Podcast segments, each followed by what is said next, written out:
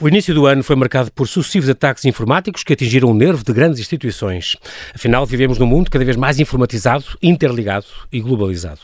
Os cibercrimes cresceram em Portugal e no mundo e estão mais sofisticados. De onde vem esta ameaça? Andar com um telemóvel torna-nos um alvo em movimento? Como ensinar boas práticas e mudar comportamentos? Estarão seguras as entidades mais cruciais para a nossa vida? Os hospitais, os bancos, a administração pública? Estamos convencidos que os ciberataques põem em risco a nossa privacidade, o nosso negócio, a nossa soberania, a própria democracia? Há cultura de cibersegurança em Portugal? Em que patamar é que nós estamos? E o que é que estamos a fazer agora que uma grande fatia do PRR, 130 milhões de euros, está destinada à cibersegurança? O meu convidado é Lino Santos, engenheiro informático, especialista em comunicação de dados, mestre em Direito e Segurança e atual coordenador do Centro Nacional de Cibersegurança. Olá, engenheiro Lino Santos, bem-aja por ter aceitado este meu convite. Bem-vindo ao Observador. Boa tarde. É um prazer estar aqui consigo. E é, agora vou pegar já nesta questão do mestrado, porque normalmente esperava-se que o engenheiro fizesse mestrado, um MBA ou qualquer coisa assim, e escolheu a parte do direito e segurança. Era uma coisa que já gostava, já estava inclinado para isso. Precisamente. Um foi mais ou menos em 2000, 2004, eu já tinha quase 10 anos de carreira eh, na Fundação para a Computação Científica Nacional, onde, onde trabalhava na área de, de comunicações de dados e de internet. E, e efetivamente, eh, digamos, os meus colegas normalmente tiram uh, ou progridem na sua formação numa, numa competente gestão, tirando um MBA e eu porque nessa altura estava a começar a trabalhar na área de cibersegurança, uh, achei que era importante fazer uma especialização na área de Direito e o Direito em, eh, em um, ou melhor, mestrado em Direito e Segurança uhum. foi, foi a opção que, que melhor se apresentou. Com esta sua tese dos contributos para uma melhor governação da cibersegurança em Portugal. Foi programador no INESC, trabalhou na Cisco, trabalhou numa série, numa série de sítios, trabalhou na FCCN, é muito curioso, a Fundação para a Computação Científica Nacional, Aqui ao lado. Quer com o professor aqui ao lado, com o professor Mariano Gago e com um grande amigo meu, o Diogo Vasconcelos, cá não está, com quem eu trabalhei no, no princípio da Fórum Estudante, grande, grande homem, e a propósito da digitalização das, quer das escolas, eram 1623 escolas primárias e secundárias, e depois com o Diogo na parte da, do ensino superior, no campus, campus virtual.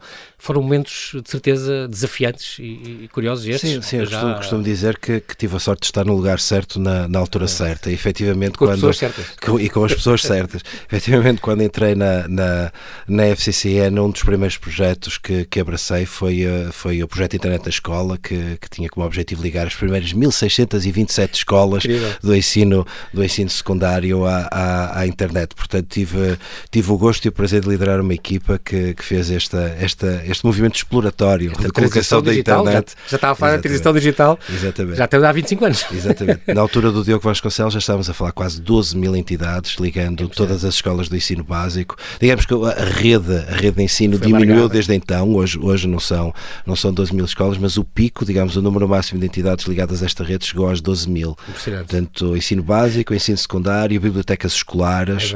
É um, era uma rede pioneira e, e, líder, e líder, digamos, do ponto de vista de iniciativa uh, na Europa. Aliás, é servimos de exemplo a outros países, como a Irlanda, um, a fazer um percurso semelhante no, no que se trata Isso da é literacia digital e da penetração da internet. Quando há, quando há estes grandes ataques, como aconteceram no princípio do ano, acordam de noite?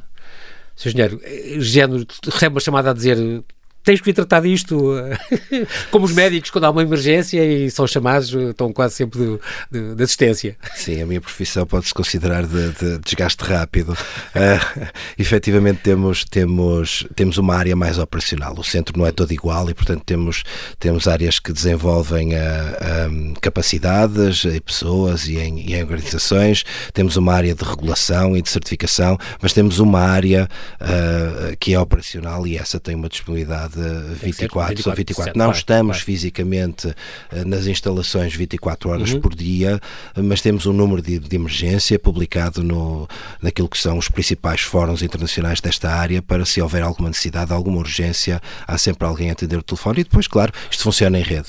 A sua formação teve, foi muito orientada para, para, para o que faz, para, esta, para a cibersegurança, neste caso. Há formação em Portugal suficiente? Eu lembro que uma das suas, uma das suas questões era eh, também a retenção retenção desses recursos humanos no território nacional, porque às vezes não é fácil nesta área que é tão abrangente e que abrange o mundo inteiro e que é, e que é importante para todo o mundo. Uh, nós temos boa formação em Portugal para quem se queira especializar em cibersegurança e depois conseguimos fixá-los cá? Nós realizamos um estudo, ainda está por publicar, mas realizamos um estudo exatamente com o levantamento da oferta formativa na área de cibersegurança uh, uh, em Portugal. E a conclusão que chegamos é que uh, existe uma grande oferta nos diferentes níveis, nos, diferentes níveis de ensino, se calhar com algumas assimetrias territoriais. Uhum. Um, mas também com algumas assimetrias do ponto de vista de, de, da qualidade prestada. Um, pretendemos trabalhar esta área, uh, pretendemos, uh, aliás, publicamos o mês passado um referencial de competências uh, em cibersegurança, portanto, quais são as competências necessárias para as diferentes funções, funções associadas à cibersegurança, desde os mais básicos, como operador, até funções mais, mais com necessidades diferentes, como arquiteto de cibersegurança, ou mesmo Chief Information Security Officer, portanto, um responsável uhum. pela área da cibersegurança um, e, e, vamos tentar mapear e de alguma forma com isto induzir a qualidade uh, da oferta que, que está a ser prestada. Temos também um projeto dentro do nosso PRR que pretende criar uma, uma academia nesta área, a Sea Academy. Um, será lançada em breve, portanto, dentro da nossa, da nossa conferência anual, C-Days, que se realiza é verdade, uh, dia agora. 7, 8 e 9 de junho no, Centro de Congressos do Estoril. As, as, inscrições estão abertas um, e, e, que, no fundo, pretende ter uma oferta formativa um pouco diferente e mais focada naquilo que são os instrumentos de capacitação das organizações para estar um, conforme uh, os requisitos e os referenciais que nós, que nós emanamos para as organizações. Esta, esta Academia de, de Cibersegurança, portanto, que ser lançada, se não me engano, eh, a começar em setembro, uh, e que uh, é esta que vai incluir os 42 cursos com quatro percursos formativos para, para formar 10 mil especialistas nisto até 2025, é, é um bocado o objetivo? O objetivo é claro, portanto, 10 mil especialistas até ao, até ao primeiro trimestre de, de 2026. Um, em, em, em setembro, outubro, final de setembro, outubro, não teremos com certeza a oferta total, mas queremos okay. ter... Uh, um, uma rede de instituições de ensino superior, nós vamos suportar nas instituições de ensino superior para, para dar as ações formativas uh, e com uma oferta, uh, esperamos, da ordem dos 10, 12 cursos de formação distintos, muito focados neste momento naquilo que são as obrigações regulatórias para os operadores essenciais e operadores de infraestruturas críticas e órgãos da administração pública. Portanto, vemos que a forma de crescer a maturidade das organizações em Portugal é implementar o quadro nacional de referência e a oferta formativa que nós vamos dar prioridade vai ser aquela que permite a requalificação de pessoas para implementar uh, de forma eficaz estes, este referencial. Uhum. Um, um ciberataque ou um evento de ciber é a mesma coisa? O que se chama o invento ciber, o ciber, ciberataque. Não sei responder essa pergunta, deve ser. Estes ataques, no fundo, um ataque é, é sempre uma, uma, intrusão, seja num telemóvel, num computador, num, numa central de, de uma empresa, uh, mesmo que não seja fazer nada, e isto pode ser ou não crime. Uh, e a maior parte das vezes é. Do ponto de vista ontológico, nós tratamos incidentes. E incidente é um conjunto de ataques que tenham o mesmo ator de ameaça e o mesmo objetivo okay. e que pode utilizar um conjunto de técnicas de permeio, portanto, um ataque não, não, precisa, não é uma ação individual, okay. uh, pode ser um conjunto de técnicas para atingir aquele objetivo que eu, que, que eu acabei de referir. Ou seja, um incidente pode ter um conjunto de ataques que por sua vez têm um conjunto de ações completamente espalhadas no tempo para atingir aquele objetivo. E vemos isso em quase todos os grandes incidentes que, que, que tivemos. Por exemplo, o dia em que a Vodafone ficou sem telecomunicações não foi o início do incidente. A análise forense conseguiu-se perceber que semanas antes a intrusão tinha sido bem sucedida através de um, de um, de um vetor de, de inicial de ataque, portanto, aquilo que, que nós identificamos como paciente zero. E depois há um conjunto de ações de movimentos laterais, a que chamamos eventos de cibersegurança okay. uh, que contribuem para aquele objetivo final um, daquele agente de ameaça. Portanto, o incidente é o conjunto destas coisas. Uhum. Esta, esta, falou agora disso, houve, houve duas empresas high profile, portanto, quer a empresa no dia 3 de janeiro, quer depois a... 2 de, dois de janeiro, quer a Vodafone depois na noite de 7, era domingo. Lá está. Este, é, exatamente, não, não, não, escolhe horas e dias e dias de semana, não é?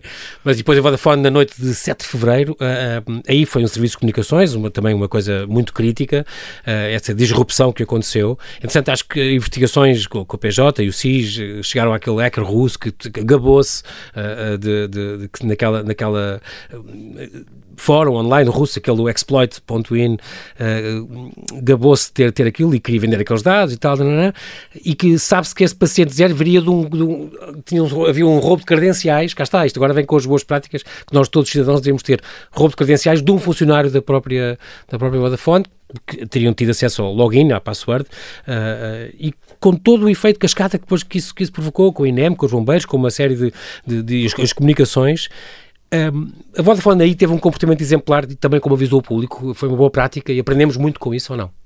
Eu defendo que sim. Portanto, a, a, a, postura que a Vodafone teve do ponto de vista de comunicação uh, neste contexto foi, foi de facto exemplar. É aquilo que nós, que nós defendemos, é uma postura de transparência, é uma postura de serenar, serenar uh, o público-alvo e os públicos de interesse. Uh, aqui, podemos, aqui falamos quer dos clientes, e de, de facto o impacto foi, foi enorme 4, junto dos clientes, clientes, mas também dos parceiros, ou seja, fornecedores, outras entidades okay. que têm relações, porque nessa, nessas relações existem Exatamente. Nessas relações existem comunicações e existe sempre o receio de uma contaminação, um, de uma contaminação a partir deste, deste foco de infecção. Ou seja, um, a postura como eles se apresentaram, serenando, ao mesmo tempo que dando conta de um plano de reposição, deve ser a postura a adotar por quem tem um incidente uh, deste género, ou seja, com um impacto relevante na, na, na, sociedade. E é curioso porque o, o CNCS também tem sempre esta, esta questão de, primeiro, identificar o problema problema, ajudar as empresas, ou o que for, ou o Estado, o serviço que foi afetado, a repor quanto antes isso, e ao mesmo tempo uh, uh, não deixar que isso seja uma, uma, uma contaminação, perceber o modus operandi para ver quando é que como é que podemos salvar outras empresas e, outras, e outros serviços de poder cair no mesmo erro, não é? Portanto, e, e, aprendemos com, com os trancas, e também transmitir esta roubo, serenidade. É? Portanto, Sim, às vezes, às é vezes é sou acusado de, de, ser calmo demais em situações de crise, mas o objetivo é um bocadinho esse. E efetivamente a informação que, que e o nosso papel uh, junto da, da, resposta a incidente um, eh, é tentar primeiro não, não atrapalhar a reposição, que é o objetivo principal uhum. da organização. A retomar que está, a operação, que está, a operação, está, é? Exatamente, que está obviamente uh, focadíssima na, na, na, recuperação, mas ao mesmo tempo reunir a informação necessária, aquilo que nós uh, na gíria da, da cibersegurança chamamos de indicadores de comprometimento, que são uh, pequenos indicadores que podem ajudar a identificar se aquele, aquele agente ameaça noutro tipo de situações. E, e neste início, no início deste ano nós tivemos que fazer isso de uma forma muito precisa, tivemos que estar atentos aos fóruns deste, deste, deste lapsus, deste agente de ameaça que, uhum. que esteve implicado implicado na, nestes, nestes ataques, perceber que outras entidades um, eram uh, potenciais vítimas uh, e reunir a informação com estes indicadores de comprometimento e com as técnicas usadas para o vetor inicial de ataque, uh, produzir um conjunto de recomendações e fazer chegar o mais rapidamente possível esse conjunto de recomendações às entidades que podem ser potenciais vítimas. Este é um trabalho que nós fizemos de uma forma muito, muito fina com o setor dos mídia, com o setor das telecomunicações telecomunicações e também com a administração pública durante, durante esse evento. Depois surgiu a guerra. Pois foi depois surgiu a guerra e com tudo que isso implica também não é de, de, exatamente de disrupção começamos a observar não tivemos não tivemos aliás ainda hoje não temos um único incidente que possa ser implicado com o conflito no leste europeu mas hum, mas entramos num nível de alerta e de colaboração com os Estados membros da, da, da Estados membros da União Europeia uhum. uh, que nos permite fazer exatamente o mesmo para o território nacional daquilo que eu, que, eu, que, eu, que eu disse relativamente ao início do ano. Ou seja, há uma comunicação expedita dos modos operandi, dos tipos de ataques, dos agentes de ameaça entre as equipas de resposta a incidentes, uma em cada país, uma em cada Estado-membro, que nos permite eh, publicar de uma forma, de uma forma uh, e atualizar de uma forma constante no nosso site aquilo que nós designamos do estado atual com a definição de quais são as técnicas de exploração destes, destes agentes uh, e quais são as medidas que devemos utilizar para evitar uh, impactos ou sucesso de ataques de, destas formas. Exatamente. Estamos a conversar com Lino Santos, um engenheiro informático, especialista em comunicação de dados, mestre em Direito e Segurança e atual coordenador do Centro Nacional de Cibersegurança estes era engraçado uh, e era curioso e era importante, uh, Sr. Engenheiro, agora falar um bocadinho nos principais mitos associados à cibersegurança, porque há alguns mitos que as pessoas uh, têm um bocadinho a mania. Mito número um, o grau de, nós não temos não temos consciência deste grau de dependência. Há quem diga, como eu, eu não tenho Facebook, por exemplo, portanto estou muito seguro, não, toca, não tenho Twitter, portanto é tranquilo. Eh, as pessoas acham que não tem nada a ver com elas eh, e que, e que quase não dependemos da tecnologia. Portanto, isso nunca me acontecerá um problema destes. Não é bem assim. Uh, sim, é verdade. Uh, aliás, eu tive um, tive um episódio semelhante uma vez numa conferência em Ilhavo, uh, depois de ter, de ter dado uma sessão de sensibilização e, e, até tentei de alguma forma assustar um conjunto de, de, donos de pequenas e médias empresas sobre o contexto da cibersegurança. Um, um, um, responsável veio ter comigo no fim da sessão a dizer que gostou particularmente da minha, da minha apresentação, mas que não sabia exatamente o que é que aquilo tinha a ver com ele, porque ele, ele, ele não dependia de tecnologia, portanto não tinha sistemas informáticos na organização. É possível?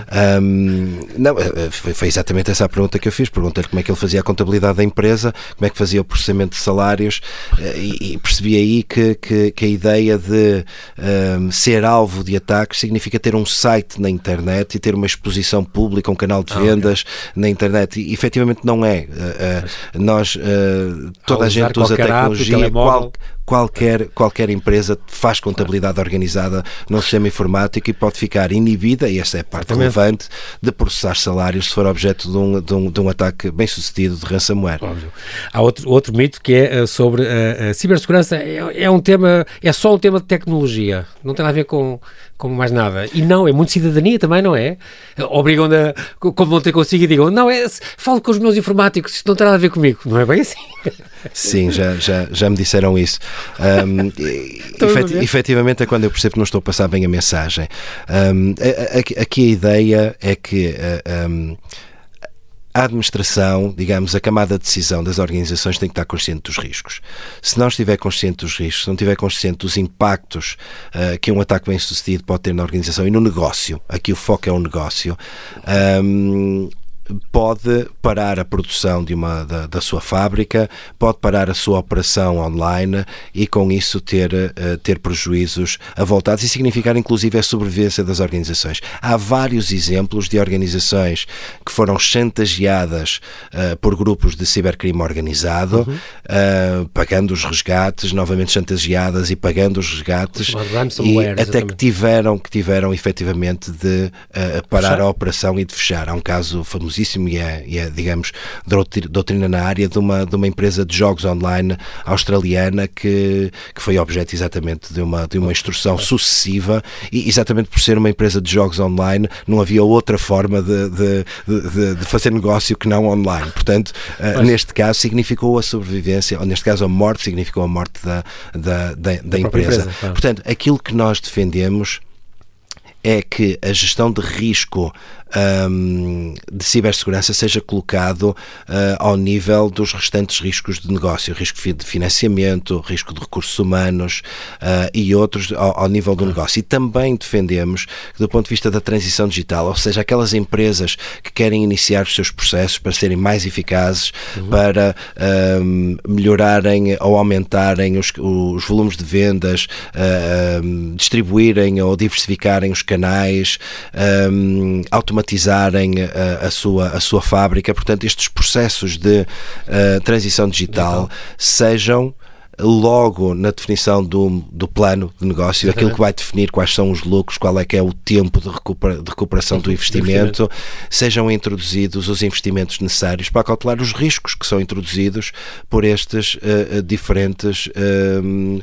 novas tecnologias que a empresa que a empresa vai introduzir. Ou seja, não olhar exclusivamente para os benefícios da transição, e não estou a colocar em causa os benefícios da transição, é, é a transição digital é um, é, um, é um desígnio que tem que ser perseguido, Exatamente. as organizações têm que inovar e têm que inovar pelo digital, é a forma mais eficaz de o fazer, uhum. mas assegurem-se que uh, incluem o investimento no seu plano de negócio. É porque isto nem sequer é um custo, é um investimento, porque é mesmo importante. Sim, eu tive cuidado com a palavra. Eu percebi. eu percebi. E é, e é, importante, a transição digital realmente exige esta eh, cibersegurança e, e, é engraçado porque eu sei que o, o CNCS também faz questão que as empresas percebam que, que pode ser competitivo. A, pessoa, uma empresa que aposta e que dá formação aos seus, aos seus empregados e colaboradores, aos seus funcionários e colaboradores nesta área, é uma coisa competitiva e cada vez vai ser mais, porque, porque acima deste problema ainda acho que ainda há aquele, é outro mito, que é, um, é um, um, crime, não é bem mito, mas é, é uma coisa volúvel, é um crime mais difuso, é um crime mais difícil de, de, de se aperceber, não é um assalto à mão armada, nem, nem um roubo, uh, é também uma intrusão, mas que as pessoas, é subreptícia às vezes, e portanto as pessoas não estão muito conscientes de, destes perigos, porque é uma coisa assim no éter, não é? E isso, isso é, claro, é, é, é, é sempre perigoso, eu acho. O nosso estado de preparação, eh, desde, desde que existe o CNCS, eh, desde 2014, o número de incidentes realmente tem vindo a crescer, não está ligado, mas tem, mas tem vindo a crescer, porque as pessoas cá também estão mais atentas, eh, há maior dependência da, da tecnologia, há maior vulnerabilidade, se calhar. Acontece cá em Portugal mais do que noutros países, ou, ou estamos mais ou menos... Eu diria que não, nós não temos valores, valores comparativos, mas aquilo que observamos, a tal partilha de informação com os nossos, com as nossas congêneres europeias... É, é, um, também é do membro do... É, é que tem exatamente o mesmo, tipo de, o mesmo tipo de números, ou seja, um, o número de incidentes está a crescer. Eu acho que há aqui dois, dois, duas razões, duas razões disjuntas. Uma delas, efetivamente, o crime organizado um, tem vindo, tem vindo a, a, a sofisticar-se, ou seja, uhum. hoje observamos uma tendência muito grande de, de crime as a service, ou cybercrime as a service. O que é que isto significa? Significa que qualquer uh, pessoa com, uh, com uma intenção maliciosa uh, não precisa ter conhecimentos informáticos para, para realizar ataques, vai a um, a um fórum especializado na Dark Web e contrata serviços. Os exploits, um, os tais exploits e Exploits, botnet sites uh, uh, para, para, para, arrendação, para arrendamento. Por exemplo, os uhum. recentes casos que temos tido em Portugal de ransomware são da família Hive e a família Hive não é mais exatamente o ransomware as a service.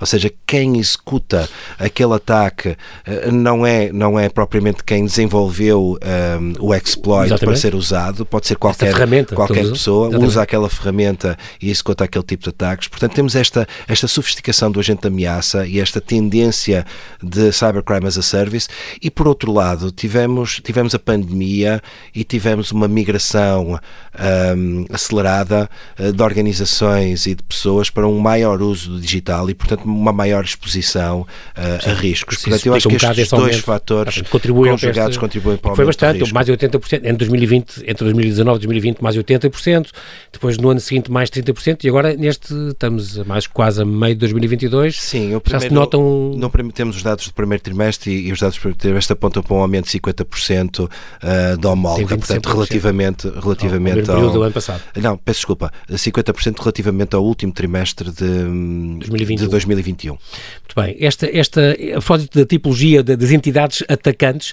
há estas quatro, quatro entidades, não é? Os script kiddies, que é uma, uma expressão engraçada que eu não, não conhecia, que são estes miúdos, têm, pode ter 15, 16, 17 anos, não é? Que entram pela dark web, conseguem, e conseguem, mas aí é só para, para para fazer peer-peer, eh, comparação entre eles Sim, e gabarem É o desafio, é, digamos, a entrada neste, neste script, mundo script da, é da informática, uh, móveis exatamente por esta, por esta reputação entre pares. Portanto, uh, uma espécie de. Gabam-se uns, gabam uns aos outros, são bastante fanfarrões. Às vezes são apanhados por causa disso. Às vezes são fanfarrões, às vezes gabam-se coisas que não fizeram. Uh, também acontece, portanto, isto é um trabalho adicional uh, a quem trabalha operacionalmente nesta área. Não somos só nós, nós trabalhamos uhum. de uma forma muito cooperativa com, com a Polícia Judiciária e com os serviços de informação, um, mas temos que verificar se efetivamente lá por aparecer no Twitter não. Uh, não. significa propriamente que tenha acontecido. Exatamente. Portanto, temos que ir atrás ver. Não, não, esta, esta imagem já foi usada há dois anos atrás, portanto, isto já é uma republicação é um de alguma coisa que alguém fez no passado. Há também os ativistas, ativistas ativistas eh, que aí já estão ligados à política, já, já tentam passar uma mensagens. motivação política ou religiosa exatamente associada. Uh, a Portugal sempre teve uma, uma uh, grupos ativistas. Uh, desde 2011 tivemos os LULSEC Portugal, depois aquilo progrediu para grupos como a Cyber Team. Existem vários, estou uhum, aqui só a citar uhum, alguns sim. nomes. Essa, essa por, por ação, pelo sucesso da ação da Polícia Judiciária, um, isso veio a reduzir nos últimos, nos últimos anos. Um, Quer dizer que estão a ficar mais eficazes no, no, combate a isso. Exato, é extremamente importante a ação da claro. Polícia Judiciária, portanto, senão andamos sempre a correr atrás do problema, não é? Um, e, e, mas de vez em quando aparecem umas bolsas eh, de, de, de indivíduos que, que, questão, que fazem a falar da, da, Polícia Judiciária, os Rui Pintos de, desta vida, as pessoas conseguem chegar a redes onde é difícil chegar são ao mesmo tempo usados como. Como é, como é, qual é o seu sentimento como. Agora, tendo muito cuidado com o que vai dizer.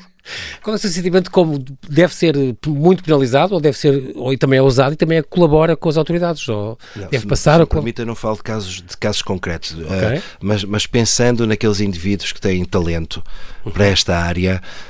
Um, ser recrutados é óbvio que nós temos todo o interesse em nós, como comunidade, uh, como autoridades, temos uhum. todo o interesse em identificá-los o, o, o, mais cedo possível e, e trazê-los, uh, aquilo que eu costumo dizer, para as forças do bem, não é? Exato, para o lado do bem, para o lado do force. Bem, exatamente. Exato. Portanto, eu, eu pessoalmente sou, sou favorável a, digamos, à reciclagem de, de em todos os aspectos de talentos, de talentos para porque são úteis, são extremamente claro úteis à sociedade claro e, uh, e já tive já tive o gosto de trabalhar com alguns, portanto, Foi? sim. Okay. E este depois além dos script kids, falámos dos ativistas, o cibercrime organizado, portanto aí é mais uh, o ransomware aí é mais o dinheiro, a motivação destes destes destes terceiros, estes uh, cybercrimes uh, services da dark web, aí tem a, a tal história das regiões do globo que são especializadas, eu nem, nem sabia disso, mas é, há umas que são especializadas em desenvolvimento de códigos, noutros em distribuição. É impressionante como isto está repartido no mundo. Sim, é um não, mundo. Não, não, diria regiões do globo, mas existem grupos focados. Uh, e obviamente a gente consegue perceber mais ou menos onde é que eles, onde é que eles são, mas existem grupos focados no desenvolvimento que chama o, uh, o payload, portanto os, o, o, malware propriamente dito. Uhum. Existem grupos um, focados e profissionalizados na distribuição desse payload uh, e depois temos, temos outros que são, eh, que são, no fundo, é uma cadeia de valor, como, como qualquer outro negócio. Exatamente. Outros que são focados na, na, na, própria da fraude, que utiliza todos estes instrumentos uh, e, tem, e tem o ganho financeiro. Sim, existe uma especialização uh, nesta, nesta área é muito, é muito importante. E os últimos agentes estatais, aí já são estados contra estados, ou espionagem já isto já mete aqui, se calhar, as manipulações das eleições, os resultados eleitorais e... Estamos a falar de operações ofensivas uh, uh, realizadas por uh, ou serviços secretos ou serviços militares um, de Estados ou ainda um, numa conjugação com, a, com o mundo cibercrime, na utilização de capacidades e competências que estão no mundo cibercrime para, para objetivos de, estatais. Ou seja, aqui estamos a falar de coisas como sabotagem, estamos a falar de uh, espionagem, um, é aquilo que nós designamos de um, Advanced Persistent Threats, ou APTs, e há um conjunto de países que têm uh, boas capacidades nesta, nesta área, quer nos seus serviços militares, quer nos seus serviços uh, de informações. É muito importante as empresas uh, uh, poderem, poderem por exemplo, autoavaliar-se em matérias de cibersegurança. Como é que uma, há ferramentas para isso? O, o seu Centro Nacional de Cibersegurança tem hipótese, tem lá um formulário, tem uma ferramenta qualquer em que uma empresa queira saber em que nível está, se está muito, se está pouco, se deve investir mais e, e preocupar-se mais com isso. Sim, aliás, deve ser sempre um primeiro passo em qualquer plano de desenvolvimento de capacidades, digamos, definir, digamos, definir o diagnóstico, o sítio onde estamos uh, uh, e depois sim uh, avançar com um plano para, para desenvolvimento de, de capacidades. Um, como referi há pouco, nós temos um, um, quadro nacional de referência em cibersegurança que reúne as principais, um, as principais práticas, as principais controles, as principais medidas uh, de, de, de, normas internacionais, como a ISO 27001, o NIST Cyber Security Framework e ainda na área de governação da cibersegurança do ISACA, uh, num único documento. E criamos uma ferramenta, um, chama Cyber Checkup, e está disponível no nosso site, que permite uh, às organizações avaliarem o seu grau de maturidade de implementação de cada um daqueles controlos. A ferramenta per si uh, uh, permite um autodiagnóstico, uh, mas não consegue fazer um benchmark relativamente àquilo que deve ser o estado desejado, porque em bom rigor o quadro não é para implementar todo. O quadro deve ser implementado na sequência de uma análise de risco e da identificação de quais são as medidas que mitigam os riscos identificados. Ou seja, o quadro nacional de referência é um catálogo de medidas para mitigar o conjunto de riscos possíveis.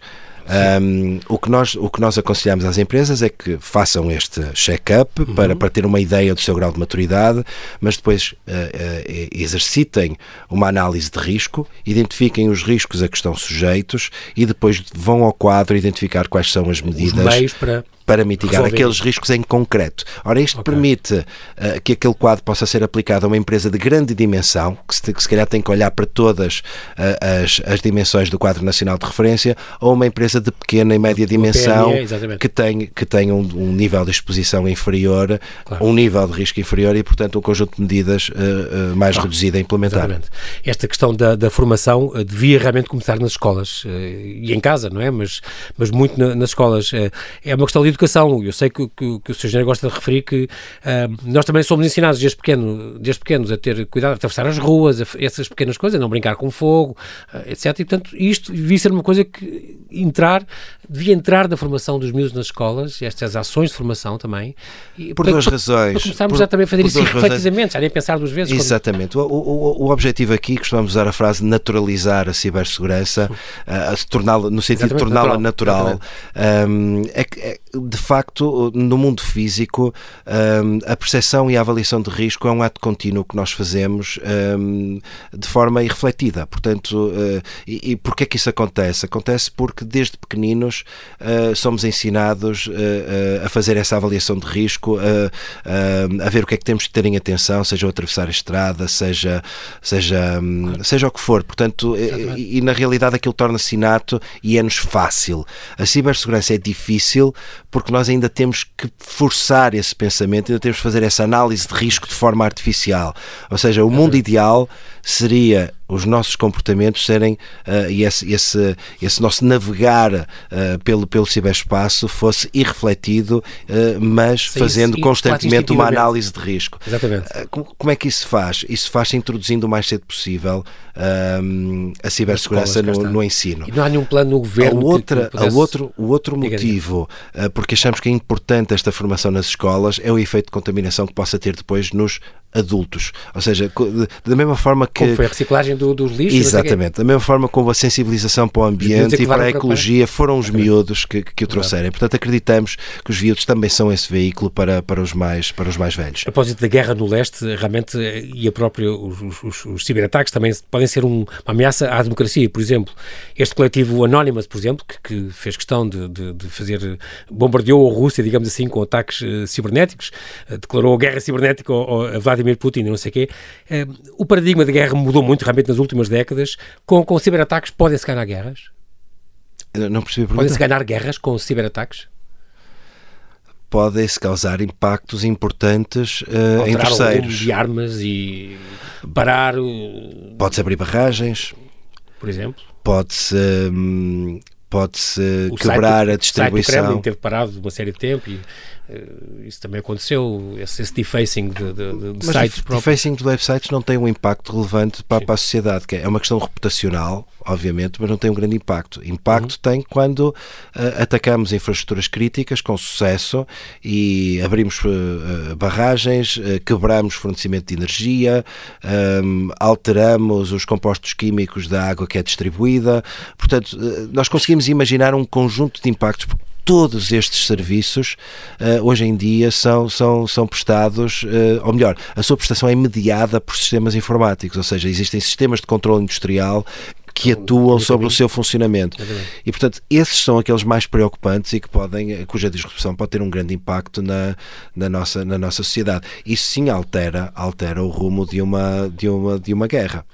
Muito importante esta, esta, estas ideias e a questão da, também da, da cibersegurança ser importante para a, a os Estados, os Estados em geral, estou-me a lembrar daqueles os, os ciberataques em 2007, 2008, já, já há bastante tempo, à, à Geórgia e à, e, e à Estónia, por exemplo, foi crimes económicos muito, muito graves também que aconteceram, é uma ameaça há muito anunciada, manipulação de eleições, com tudo o que isto implica. Mas eu acho que nós vamos terminar, uh, Sr. Engenheiro, a lembrar que realmente, realmente aqui três semanas é importante, já agora fica esta indicação, temos a oitava edição do C-Days, a Cibersegurança 2022, com este tema, apostar na prevenção, 7, 8 e 9 de junho, no Centro de Congressos do Estoril, um, e é importante porque, uh, com vista a este incremento do nível de maturidade da cibersegurança do, do ecossistema nacional, é, é, um espaço privilegiado para saber o, o, state of the art, o que é que está a fazer, que como é que nos podemos defender e, e tomar conhecimento disto. E nós, pronto, é assim mesmo, nós não temos tempo para mais. Quero agradecer-lhe, engenheiro Lino Santos, bem-aja pela sua disponibilidade. Eu que agradeço, em vir ao Observador. Muito obrigado. Oxalá consiga mais, mais sucessos, cada vez mais sucessos na divulgação das boas práticas entre cidadãos, entre escolas, eh, empresas e instituições nesta área tão importante e tão urgente que é a cibersegurança. Bem-aja, Sr. Engenheiro. Até breve. Muito obrigado.